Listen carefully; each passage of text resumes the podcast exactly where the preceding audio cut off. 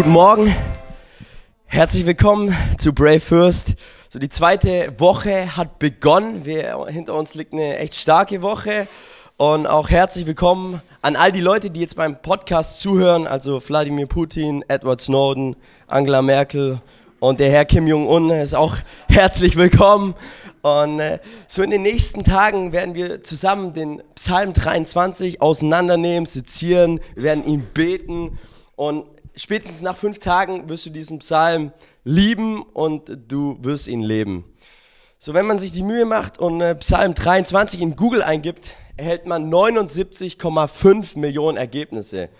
Gibst du dagegen, äh, gibst du dagegen Bibel ein, erhältst du nur 43 Millionen. Also irgendwie, so dieser Psalm ist bekannter als die Bibel selbst. Und äh, für uns Christen hat dieser Psalm, er hat eine besondere Bedeutung, weil Jesus sich selbst als den guten Hirten bezeichnet. Und äh, dieser Psalm, er zeigt uns, wie dieser gute Hirte drauf ist. Und äh, wisst ihr, Jesus, er, er ist besser, als wir denken, als wir uns vorstellen können und als überhaupt irgendwie in unseren Gedanken sich irgendwas ermessen kann. Unser Gott, er ist größer, er ist besser und der Tim hat schon eine Gebetserhörung erlebt, stimmt's? Die Tage, willst du mal kurz erzählen?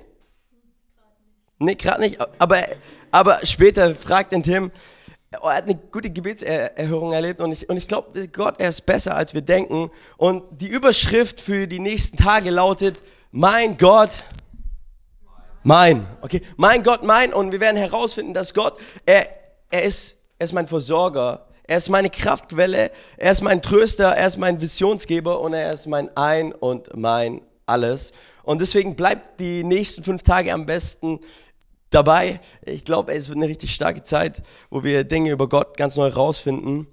Okay, wir steigen gleich ein im Psalm äh, 23, genau. Ein Psalm Davids, der Herr ist mein Hirte, ich habe alles, was ich brauche, er lässt mich in grünen Tälern ausruhen, er führt mich zum frischen Wasser. So die Bibel, sie zeigt uns verschiedene Psalmgattungen, da gibt's einmal die Klagepsalme, die Lobpsalme, die Dankespsalmen, die Zionspsalmen, die Königspsalmen, die Wallfahrtspsalmen. Also es gibt, es gibt viele Psalmen und der Psalm 23 wird im Kontext der christlichen Literatur als individuelles Vertrauenslied ähm, dargestellt, weil, weil David, er hatte, eine, er hatte eine tiefe Beziehung zu seinem Gott. Und wisst ihr, was für mich so hilfreich ist? Dass David nicht schreibt, der Herr wird mein Hirte sein und, er, und ich werde alles haben, was ich brauche, sondern David schreibt, der Herr, er ist mein Hirte. So diese Frage nach der Autorität, nach der Leitung und nach der Versorgung, die ist für David, die ist zu 100% geklärt. David, er hatte keine Zweifel irgendwo, ja, dass Gott ein guter Hirte ist. Für ihn war klar, hey, mein Gott, er ist mein Hirte und ich habe alles, was ich brauche. Und jetzt hören wir David und wir wünschen uns, wir wünschen uns irgendwo das Gleiche, wir wünschen uns denselben Glauben wünschen uns auch sagen zu können, ja, der, der Herr ist mein Hirte, mir wird nichts mangeln, ich habe alles, was ich brauche.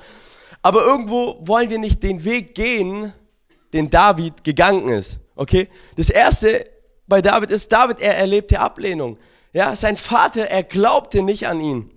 Ja, wie musste sich David gefühlt haben, als er vom Feld kam? Ja, der König sollte gesalbt werden und, und jetzt kommt er da plötzlich, seine Brüder stehen alle da und ich stelle mir die Situation ein Stück weit so vor. Ja, er kommt da an, seine Brüder schauen ihn an und sagen, hey, hey, was willst du eigentlich hier?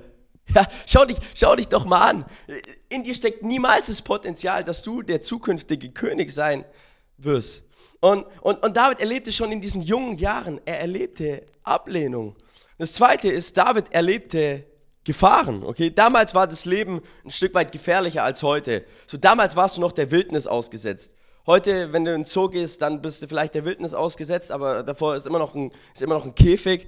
Aber so im Großen und Ganzen war das Leben damals gefährlicher als heute. So heute sind unsere größten Gefahren Mobilfunkstrahlen, äh, zu viel Schokolade essen und natürlich nicht zu vergessen die Dieselstickoxide, die die ganze Umwelt verschmutzen. So, das sind, das sind die größten Gefahren, die wir heute erleben. aber, aber David, der war der Wildnis ausgesetzt. Also die Gefahren, die waren um einiges größer und höher.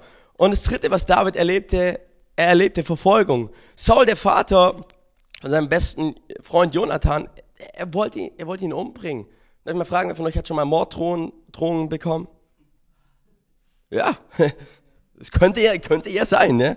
Aber David hat nicht nur Morddrohungen bekommen, sondern auf ihn wurde ein Mordanschlag verübt. Und nicht nur einmal. Also, der, der Saul kam mit seinem Olympiaspieß und äh, warf dem den hinterher und wollte ihn aufspießen. So, das ist, was David, er hat einiges erlebt an Gefahren, an Verfolgung, an Ab Ablehnung. Und wir hören, wir hören diesen Psalm und wir wünschen uns so, wünschen uns das Gleiche sagen zu können wie David. Hey, der Herr ist mein Hirte, der Herr wird nicht mein Hirte sein. Aber wir wollen oft nicht diesen Weg gehen, den David gegangen ist.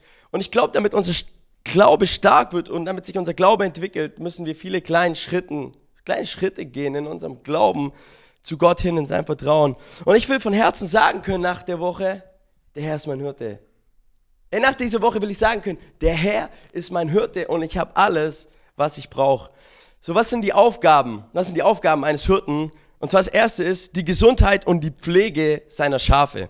Ja, wenn, wenn eine Herde von Schafe auf dem Weg von A nach B waren, dann war der Hirte natürlich auch dabei. Er hatte sein Verbandsmaterial dabei, sein Verbandskasten, sein Erste-Hilfe-Koffer. Falls dem Schaf etwas passiert, ja, falls das Schaf irgendwie krank wird, war, war, der, war der Hirte da, um sich um das Schaf zu kümmern und, und einzugreifen. Und auf dem Weg des Lebens erleben wir erleben wir Schmerz, wir erleben Krankheit, wir erleben Einsamkeit, wir erleben Stress, Sorgen, Nöte. Aber auf diesem Weg des Lebens, auf diesem Weg haben wir einen guten Hirten, der bei uns ist und der bereits alles hat, was wir für unser Leben brauchen.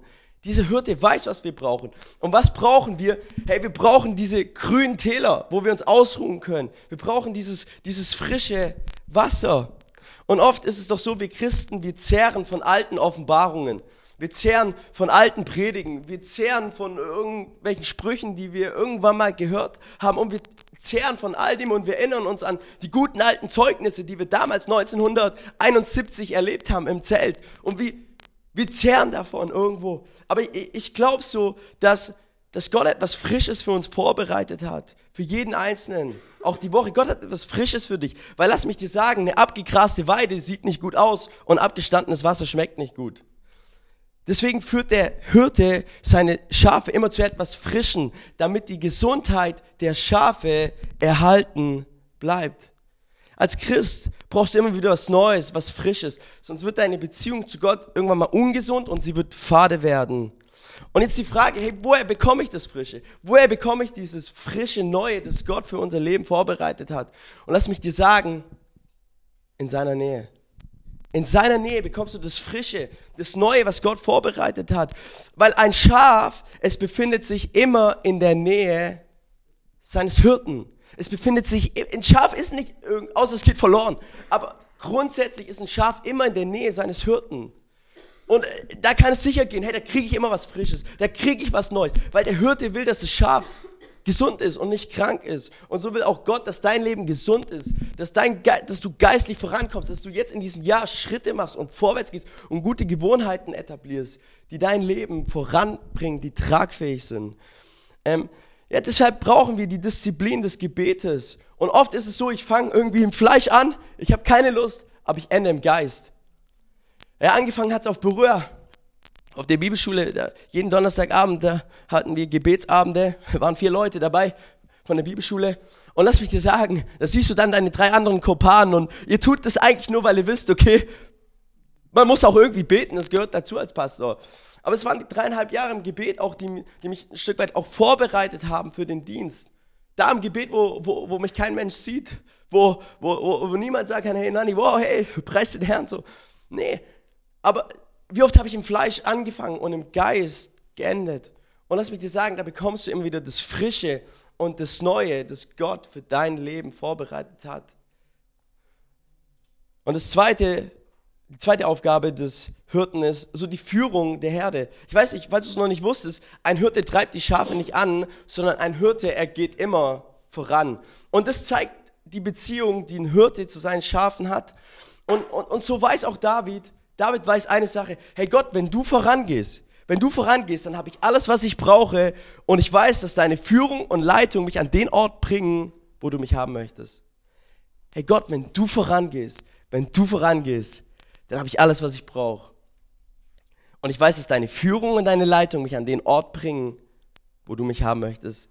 Und wisst ihr, Gott, er möchte, dass wir mehr und mehr an diesen Punkt kommen, an dem wir ihm zu 100% vertrauen und wo wir zu 100% sagen können, der Herr, er ist mein Hirte und ich habe alles, was ich brauche. Nicht, der Herr wird mein Hirte sein irgendwann mal, sondern der Herr, er ist es im Moment. Er hat bereits alles, was ich für mein Leben brauche. Im Alten Testament gibt es einen Namen für Gottes Versorgung, Yahweh Jireh. Ja, das heißt, Gottes Versorgung, sie wird sichtbar. Und, und ich will dir heute sagen, hey, Gott, er ist dein Versorger. Gott versorgt dich mit Wasser, mit Licht, mit Bodenschätze, mit Wärme, mit, in, mit Mineralien, mit Energie, mit Freude.